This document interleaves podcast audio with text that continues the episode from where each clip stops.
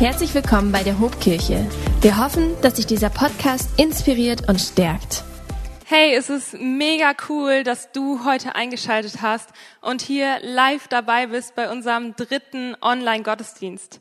Irgendwie verrückte Zeiten, oder? Vor so vier Wochen dachte ich noch, hey, was da gerade in China passiert, ich bin so gespannt, wie wir Deutschen damit umgehen würden, wenn das auch nach Deutschland kommt. Und jetzt stehen wir hier und müssen uns irgendwie alle, wir als Kirche, aber wir auch als Menschen, müssen uns irgendwie ganz neu erfinden.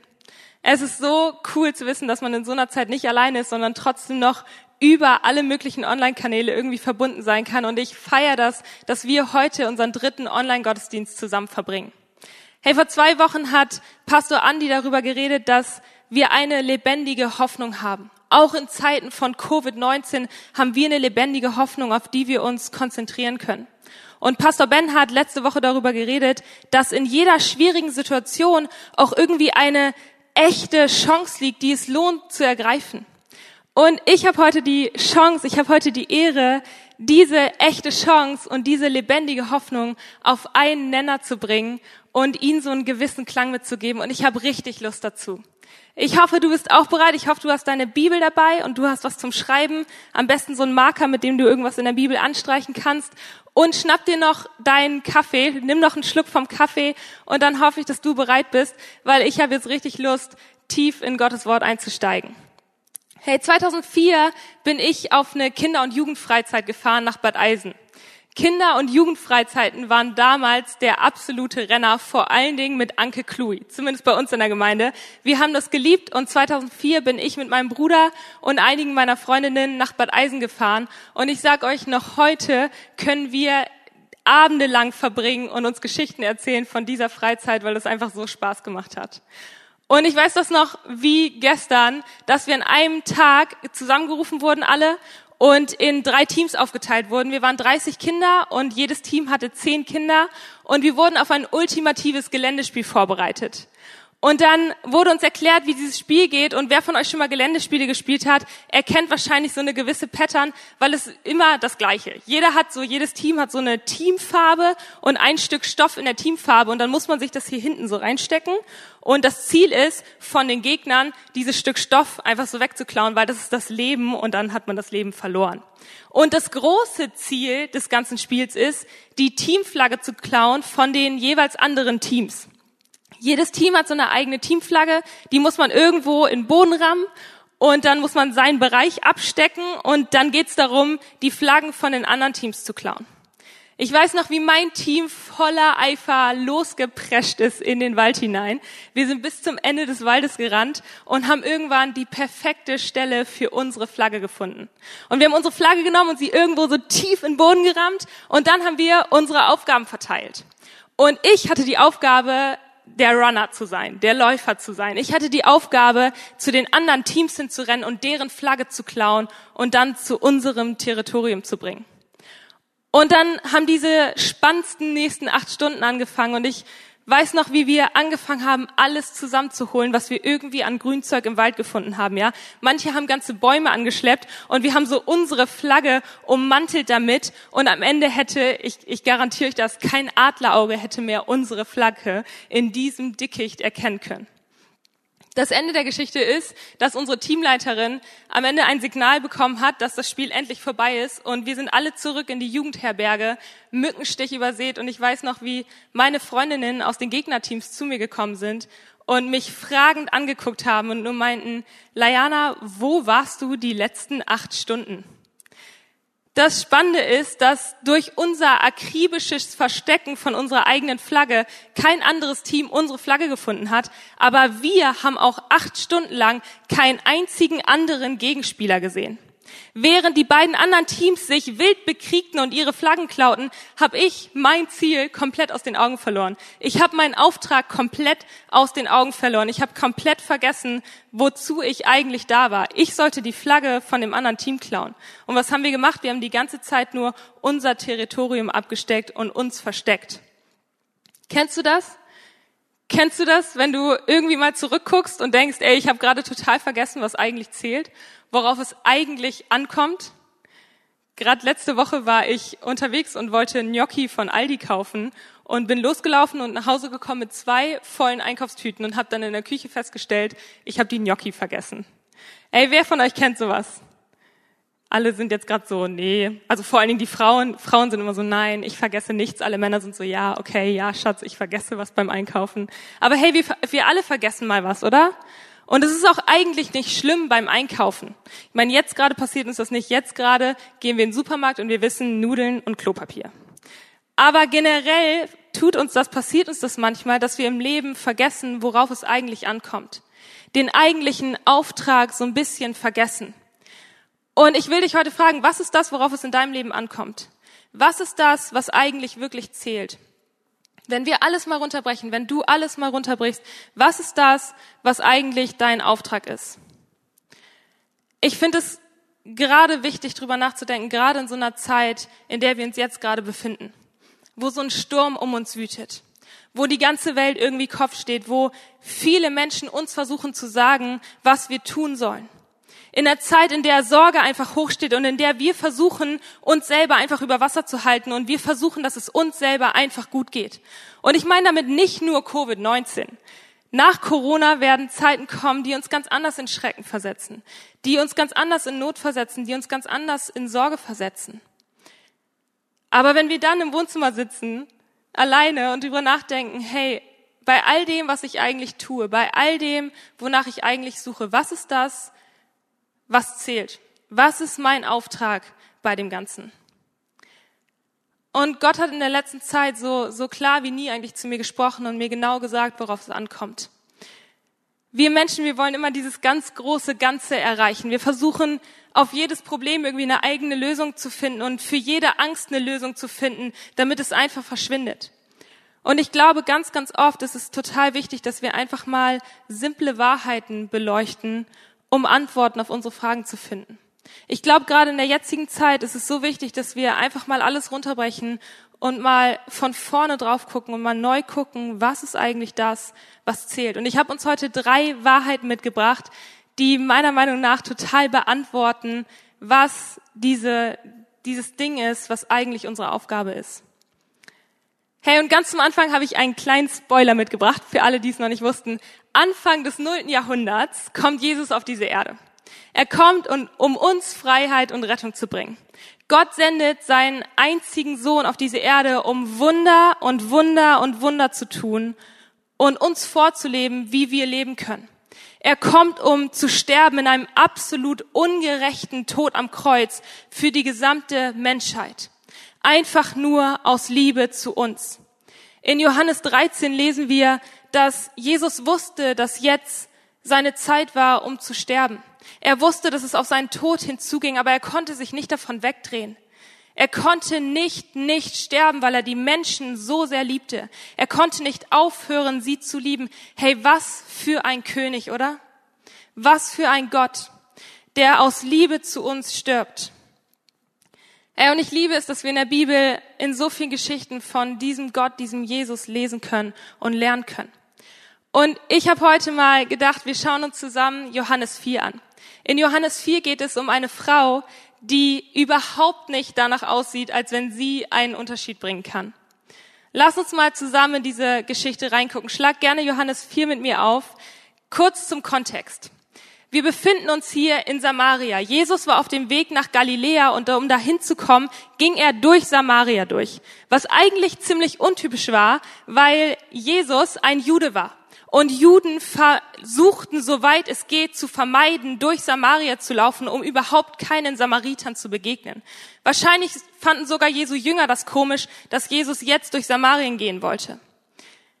Jesus war das egal. Jesus ging dadurch, obwohl Juden keinerlei Kontakt zu Samaritern haben wollten. Das war damals keine gute Partie, mit einem Samariter zu reden. Du versuchtest als Jude, soweit es geht, Samariter zu ignorieren und am meisten samaritische Frauen. Der Kontakt zu ihnen war einfach nicht drin. Aber Jesus, ey, wenn du gerade zu Hause vor deinem Fernseher sitzt, sag mal zu deinem Fernseher, aber Jesus.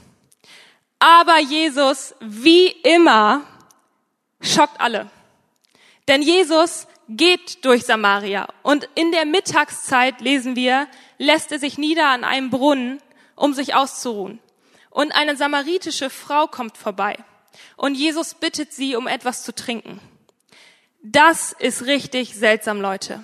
Nicht nur, dass Jesus durch Samaria geht, dass er mit einer samaritischen Frau redet, aber dass er sie auch noch nach etwas zu trinken bittet, das geht gar nicht klar. Und die samaritische Frau, wir lesen es in Johannes, kommt darauf auch nicht klar.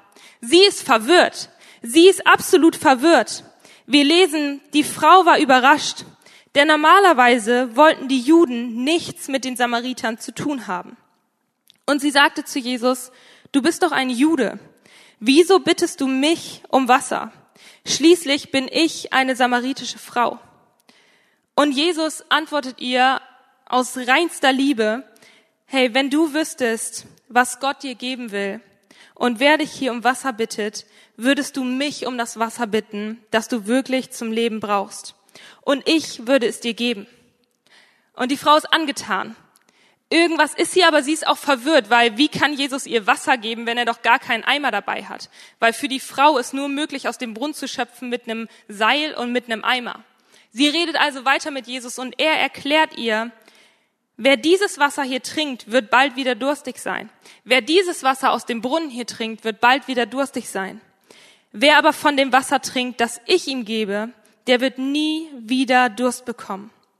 Dieses Wasser wird in ihm zu einer nie versiegenden Quelle, die ewiges Leben schenkt. Hey, die Frau merkt, hier ist irgendwas anders. An diesem Mann ist irgendwas anders. Und dann kommt der Moment, in dem Jesus sie direkt anspricht.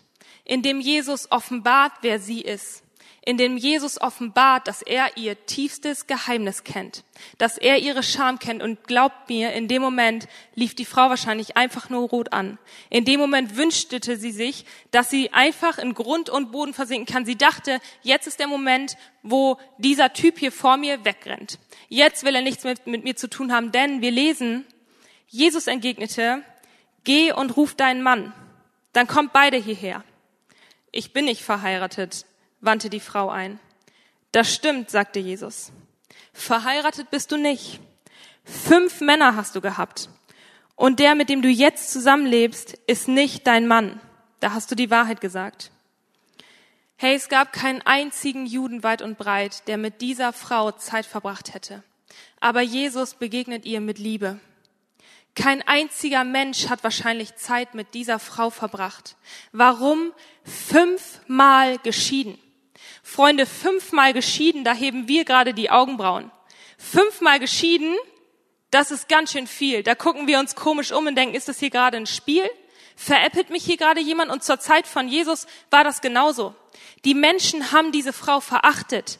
Fünfmal geschieden. Sie war die Frau, über die man immer lästerte. Nicht nur hinterm Rücken. Offen redeten die Leute darüber, was das für eine Schande war.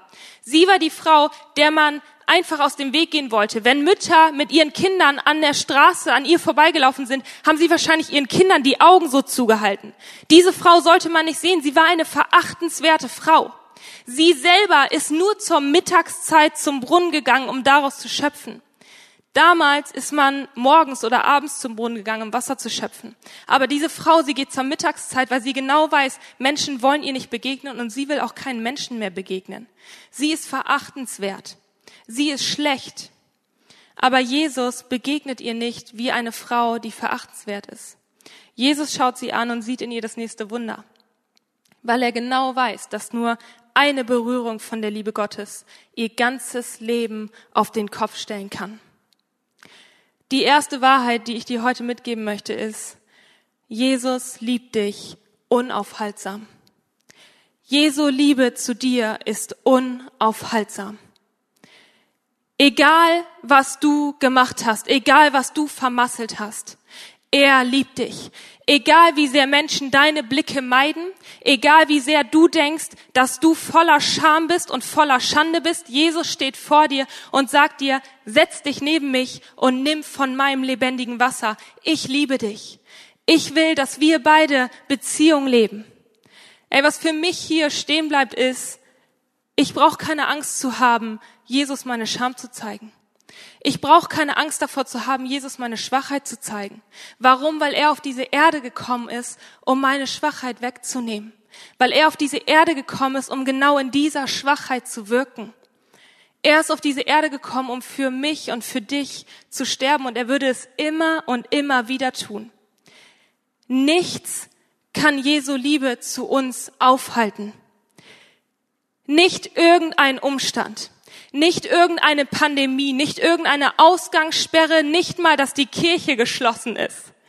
Nichts kann Jesu Liebe zu uns aufhalten. Nicht irgendeine gesetzliche Norm oder eine gesellschaftliche Norm oder ein gesellschaftlicher Wert. Nicht einmal du und deine Fehler können Jesu Liebe zu dir aufhalten. Und das versteht auch die Samariterin. Unsere Samariterin versteht, so hat noch nie ein Mann mit ihr gesprochen. So ist ihr noch nie jemand begegnet und langsam fängt es an, bei ihr zu dämmern. Hey, habe ich nicht von so einem Messias gehört? Habe ich nicht von jemandem gehört, der uns frei machen will, der uns Freiheit schenken will, der uns Hoffnung schenken will? Vielleicht ist dieser Typ hier genau der Mann, auf den wir die ganze Zeit gewartet haben. Vielleicht ist dieser Typ hier genau der, für den wir alle gebetet haben. Und ganz plötzlich lässt sie alles fallen. Sie lässt alles stehen und liegen und sie rennt zurück ins Dorf und erzählt den Menschen von Jesus. Da ist vielleicht dieser Messias. Da ist ein Mann, der uns alles geben möchte. Herr Jesus kämpft darum, um mit dieser Frau in einer Beziehung zu leben. Jesus kämpft darum, um mit dir und mir in einer Beziehung zu leben. Er gibt alles dafür, dass wir in seine Nähe kommen können. Aber das Ding ist, da hört es nicht auf. Es hört nicht auf mit, hey, mir geht's jetzt gut. Jesus ist für mich gestorben. Jetzt ist alles gut. Es hört nicht damit auf, weil wenn wir begreifen, wie sehr Jesus uns liebt, kommt das nächste. Jesus will weiter. In Jesu Liebe zu der Samariterin ging es niemals nur um die beiden. Es kann nicht nur um die beiden gehen weil es nicht nur darum geht, dass die Samariterin jetzt bei Jesus zur Ruhe kommt und da bleibt.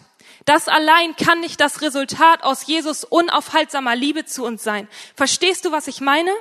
Hey, wenn wir voll sind von Jesu Liebe, dann sprudeln wir irgendwann über. Und das Resultat kann nicht sein, dass wir das alles für uns behalten. Das Resultat ist, dass Menschen von diesem übersprudelnden Wasser mitbekommen. Das ist das, wozu wir gerufen sind. Die Samariterin geht raus und erzählt den Menschen von Jesus, hey, was zählt, was ist unser Auftrag? Wir sind geliebt, du bist geliebt. Und diese unaufhaltsame Liebe solltest du unaufhaltsam weitergeben. Meine zweite Wahrheit heute ist, du hast unaufhaltsam Einfluss. Ey, wir alle sind Einflussnehmer. Ob du das glaubst oder nicht, wir alle sind Einflussnehmer. Heutzutage hat sich dieses Wort Einflussnehmer oder vor allen Dingen das englische Wort Influencer zu einem ganz anderen Begriff entwickelt. Influencer zu sein heißt, dass du auf einer großen Plattform unterwegs bist und am besten Geld damit verdienst, dass du irgendwelchen Leuten Markenprodukte anschnackst und sie damit beeinflusst. Es gilt, je mehr Follower, desto größer die Reichweite auf einer Online-Plattform. Aber das ist nicht das, was ich jetzt meine. Wir alle sind Einflussnehmer. Vor zwei Jahren bin ich mit meinem Bruder unterwegs gewesen in einer Kleinstadt und wir saßen im Auto mit ein paar anderen Leuten und mein jüngerer Bruder und ich, wir saßen beide auf der Rückbank und wir sind so in der Straße lang gefahren und kamen an eine Kreuzung und hatten keine Vorfahrt, deswegen musste das Auto kurz anhalten. Und ich sage euch, das ist eine richtig ähm, peinliche Geschichte eigentlich. Deswegen, Opa, bitte verzeih mir, wenn du das hier hörst. Mein Bruder hat gerade einen Apfel gegessen und war so gut wie fertig. Er hat nur noch den Kern gehabt und der Kern war bereit, im Müll geworfen zu werden. Und in dem Moment dreht sich mein Bruder zu mir und fragt mich, hey Layana, was soll ich mit diesem Stück Apfelrest machen? Und weil wir ja gerade standen, habe ich mich so umgeguckt. Es war heiß draußen, wir hatten unsere Autofenster runter und ich guck nur so rechts von mir und sehe einen Riesengarten mit einem richtig großen offenen Pool. Und aus Spaß heraus und weil ich nicht richtig nachgedacht habe, sage ich zu Maki, wirf den Apfel doch einfach da in den Pool. Und es ging irgendwie alles so schnell, das Auto fuhr wieder an, wir wollten um die Kurve fahren und ich sehe nur, wie Maki den Apfel wegwirft. Und aus den Augenwinkeln sehe ich, wie der Apfel über den Gartenzaun fliegt und direkt in der Mitte des Pools landet, in einem fremden Haus irgendwo in Kalifornien. Ihr könnt mich jetzt für den schlechtesten Menschen des Lebens halten. Ich weiß, Jesus hat mir vergeben. Aber hey, ganz im Ernst, ich meinte das nicht ernst. Mein Bruder ist der netteste und sozialste Mensch, den ich kenne. Ich habe nicht im Leben geglaubt, dass der den Apfel wirft. Wir waren alle geschockt und ich sage euch, er war am meisten geschockt. Er hat überhaupt nicht nachgedacht in dem Moment, warum hat er den Apfel geworfen? Das ging alles so schnell, er hat nicht nachgedacht. Das Einzige, was für ihn in dem Moment gezählt hat, war, seine ältere Schwester sagt ihm, was er machen soll und das macht er auch. Hey, das ist nicht die Art und Weise, wie wir Einfluss nehmen sollten, aber es zeigt relativ klar den Punkt. Wir alle sind Einflussnehmer.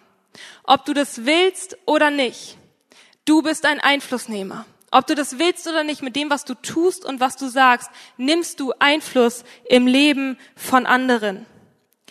Und was Jesus hier meint, als er sagt, geh und erzähle, als er das zu der Samariterin sagt, geh und erzähle, da meint er uns alle.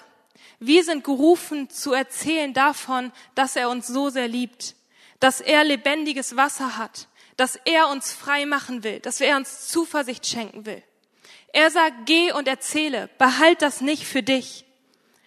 Ich glaube, manchmal können wir uns nicht vorstellen, was Jesus anrichten kann mit einem Wort, was wir sprechen und einem Akt der Liebe, den wir tun im Leben von anderen. Ich glaube, manchmal können wir uns nicht vorstellen, was ein Moment der Ermutigung im Leben eines anderen verändern kann.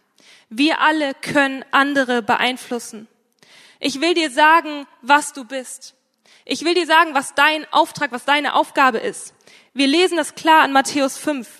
Ihr seid für die Welt wie Salz. Und ihr seid das Licht, das die Welt erhält. Eine Stadt, die oben auf dem Berg liegt, kann nicht verborgen bleiben. Hey, Dunkelheit kann Licht niemals verdrängen. Licht verdrängt Dunkelheit, aber Dunkelheit kann Licht niemals verdrängen. Und wir sind das Licht dieser Erde. Ey, Jesus sagt zu uns einige Verse weiter, lass dieses Licht vor Menschen leuchten. Lass diese Liebe, die du erfahren hast, vor Menschen leuchten. Gib sie weiter an andere Menschen. Warum? Hey, weil wir uns in dieser Dunkelheit befinden. In dieser Zeit, in der wir gerade leben, ist es dunkel um uns herum, ja. Aber wir haben die Chance, Licht zu bringen an Orte, wo gerade keine Hoffnung ist, wo Menschen gerade keine Chance sehen, wo Menschen gerade keine Liebe empfinden. An diese Orte können wir und sollen wir Licht bringen. Das ist das, wozu wir berufen sind. Und das macht hier auch die Samariterin. Hey, wir alle, wir können Einfluss nehmen, genauso wie die Samariterin. Ihre Geschichte lehrt uns, dass wir nicht alles zusammen haben müssen, um andere Menschen in Freiheit zu führen, um anderen Menschen zu zeigen, dass es eine Zuversicht gibt, eine Hoffnung gibt. Ey, du musst dafür nicht jeden Bibelvers dieser Welt auswendig können. Du musst nicht perfekt beten oder ein perfektes Leben leben. Du musst nicht perfekt sein. Das Einzige, was du machen musst, ist Jesus kennen. Dich von seiner Liebe, von seinem lebendigen Wasser so füllen lassen, dass du übersprudelst dann machst du den Unterschied im Leben eines anderen. Hey, die Frau geht hier zu ihrem Dorf zurück und erzählt allen, die ihr vor die Füße gelaufen kommen, von Jesus. Er startet nicht mit einer großen Plattform. Er startet mit der Person, die vor dir steht, der du etwas erzählen kannst. Das kann den Unterschied machen. Und wir lesen hier in Vers 39, Johannes 4, Vers 39, eine der besten Verse in der Bibel, sage ich euch.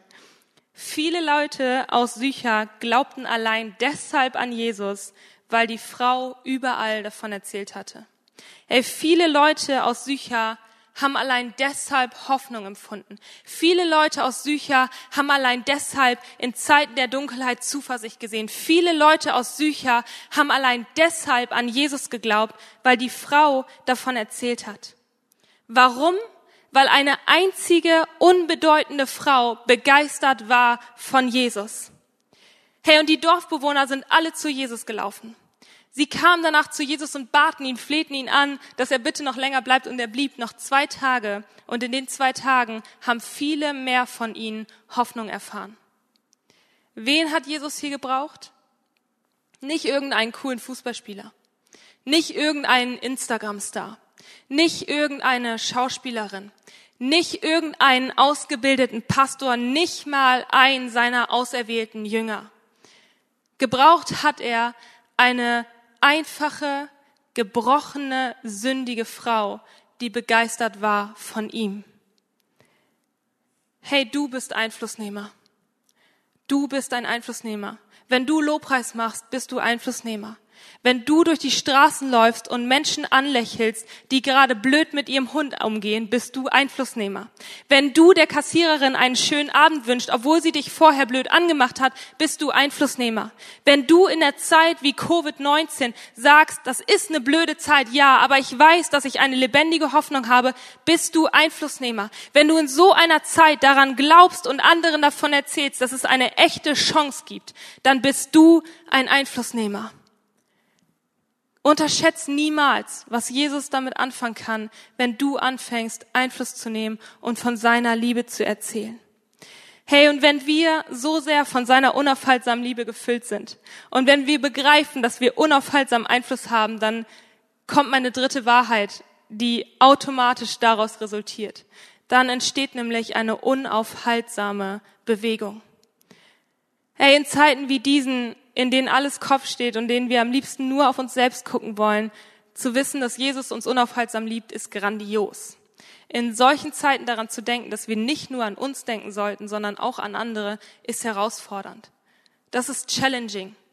Aber genau da besteht unser Auftrag. Hey, wir können nicht anders, als anderen Menschen von dieser Liebe weiterzugeben, wenn wir so sehr von Jesus erfüllt sind. Das ist unser Mandat. Schlichtweg. Wenn du Jesu Liebe in deinem Leben erfahren hast, wenn du weißt, dass du geliebt bist, ist es dein Mandat, anderen davon weiterzuerzählen. Anderen das weiterzugeben. Im ersten Johannesbrief 4 ab Vers 16 lesen wir, wir haben erkannt, dass Gott uns liebt und wir vertrauen fest auf diese Liebe. Gott ist Liebe und wer in dieser Liebe bleibt, der bleibt in Gott und Gott in ihm. Darin hat Gottes Liebe ihr Ziel erreicht, so dass wir dem Tag des Gerichts voller Zuversicht entgegengehen können. Darin hat Gottes Liebe ihr Ziel erreicht, dass wir begreifen, dass er alles für uns tun würde, dass wir begreifen, dass wir so sehr geliebt sind. Denn dann können wir dem Tag des Gerichts, denn dann können wir dieser Dunkelheit, denn dann können wir Covid-19, denn dann können wir ganz anderen Ängsten und Zeiten voller Zuversicht entgegengehen. Wirkliche Liebe ist frei von Angst. Und dann steht hier noch, wir lieben, weil Gott uns zuerst geliebt hat. Hey, wir können lieben. Wir können anderen Gutes tun, weil Gott uns zuerst geliebt hat unseren Nächsten zu lieben in einer Zeit wie jetzt gerade ist vielleicht nicht so einfach, aber es ist das, wozu wir berufen sind. Freunde, wir wollen sehen, wie nicht nur wir eine Zuversicht haben, sondern jeder einzelne Mensch auf dieser Welt begreift, dass er zuversichtlich sein kann, weil Gott ihn liebt. Ich will das Ganze mit einer Challenge an dich enden. Ich will dich herausfordern, dass du dich jetzt gleich hinsetzt und die Bibel so lange liest und so lange betest, bis du voll davon bist, von Gottes Liebe, bis du übersprudelst. Und dann lass, ich, lass dich herausfordern, dass du rausgehst auf die Straße und dem erstbesten Menschen, dem du begegnest, von dieser Liebe erzählst. Erzählst, was Gott, was Jesus in deinem Leben gemacht hat. Ich glaube, wenn, wenn wir das alle tun, dann entsteht etwas, was wir uns nicht vorstellen können. Wenn du anfängst, voll Begeisterung zu jemand anderem zu gehen und ihn von Jesus unaufhaltsamer Liebe zu erzählen, dann fängt vielleicht die Person auch an, voller Begeisterung zu jemand anderem zu gehen und ihr von dieser Liebe zu erzählen. Und die Person fängt vielleicht auch an, zu jemand anderem zu gehen, voll Begeisterung und da von Jesus zu erzählen. Und am Ende bleibt eine unaufhaltsame Bewegung der Liebe Gottes in dieser Welt. Und das ist, was wir sehen wollen, oder? Hey, ich weiß nicht, wo du heute bist und diese Message guckst. Und ich weiß nicht, ob du es vielleicht schon zum tausendsten Mal gehört hast oder das erste Mal heute hörst. Aber merk dir, egal was du in deinem Leben getan hast, egal wie sehr du denkst, dass du es vermasselt hast, Jesus liebt dich immer, bedingungslos, unaufhaltsam. Und egal wie chaotisch du dein Leben findest, egal wie sehr du denkst, dass du zu nichts zu gebrauchen bist, glaub mir, Jesus kann dich gebrauchen, um den Unterschied im Leben eines anderen zu machen. Hey, und wenn du gerade zu Hause sitzt und diese Predigt hörst und denkst, hey, ich kenne diesen Jesus nicht.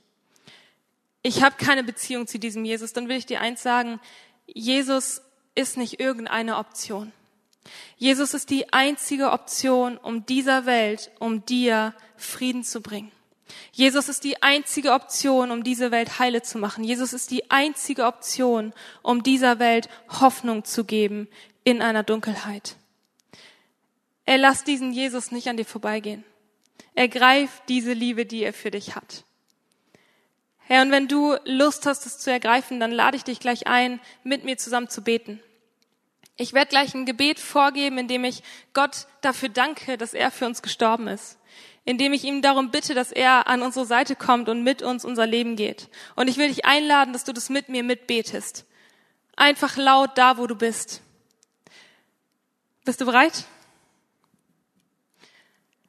Jesus, ich danke dir dafür,